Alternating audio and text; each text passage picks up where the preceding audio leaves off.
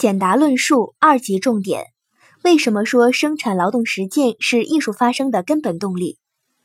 艺术发生的根本动力是人类的生产劳动实践。小一，生产劳动实践为艺术的发生创造了前提。生产劳动实践创造了艺术创作的主体人，为艺术的发生提供了前提。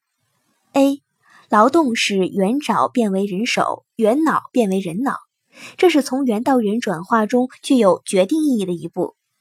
B，劳动推动了语言的产生，劳动与语言又进一步推动了意识的产生，这便是人同其他动物的最本质的区别。C，劳动推动了工具的制造。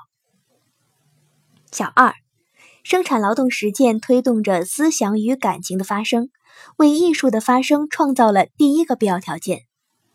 劳动是人们有意识、有目的的使用工具征服自然，以满足自己物质需要的活动。A. 第一种结果，劳动的结果与原来的预想不一致，导致了图腾和巫术的产生。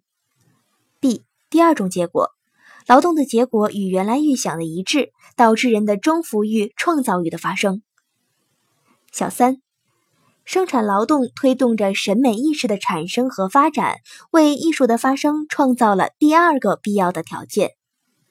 A. 审美是人类在生产劳动实践中产生的。B.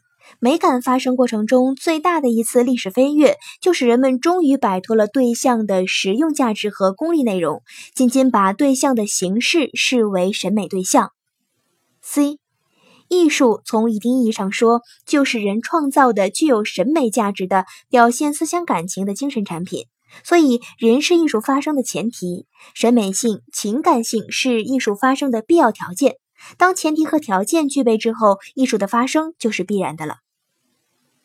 小四，生产劳动实践是原始艺术发生的直接动因。原始人劳动过程中的需要是原始艺术产生的直接动因。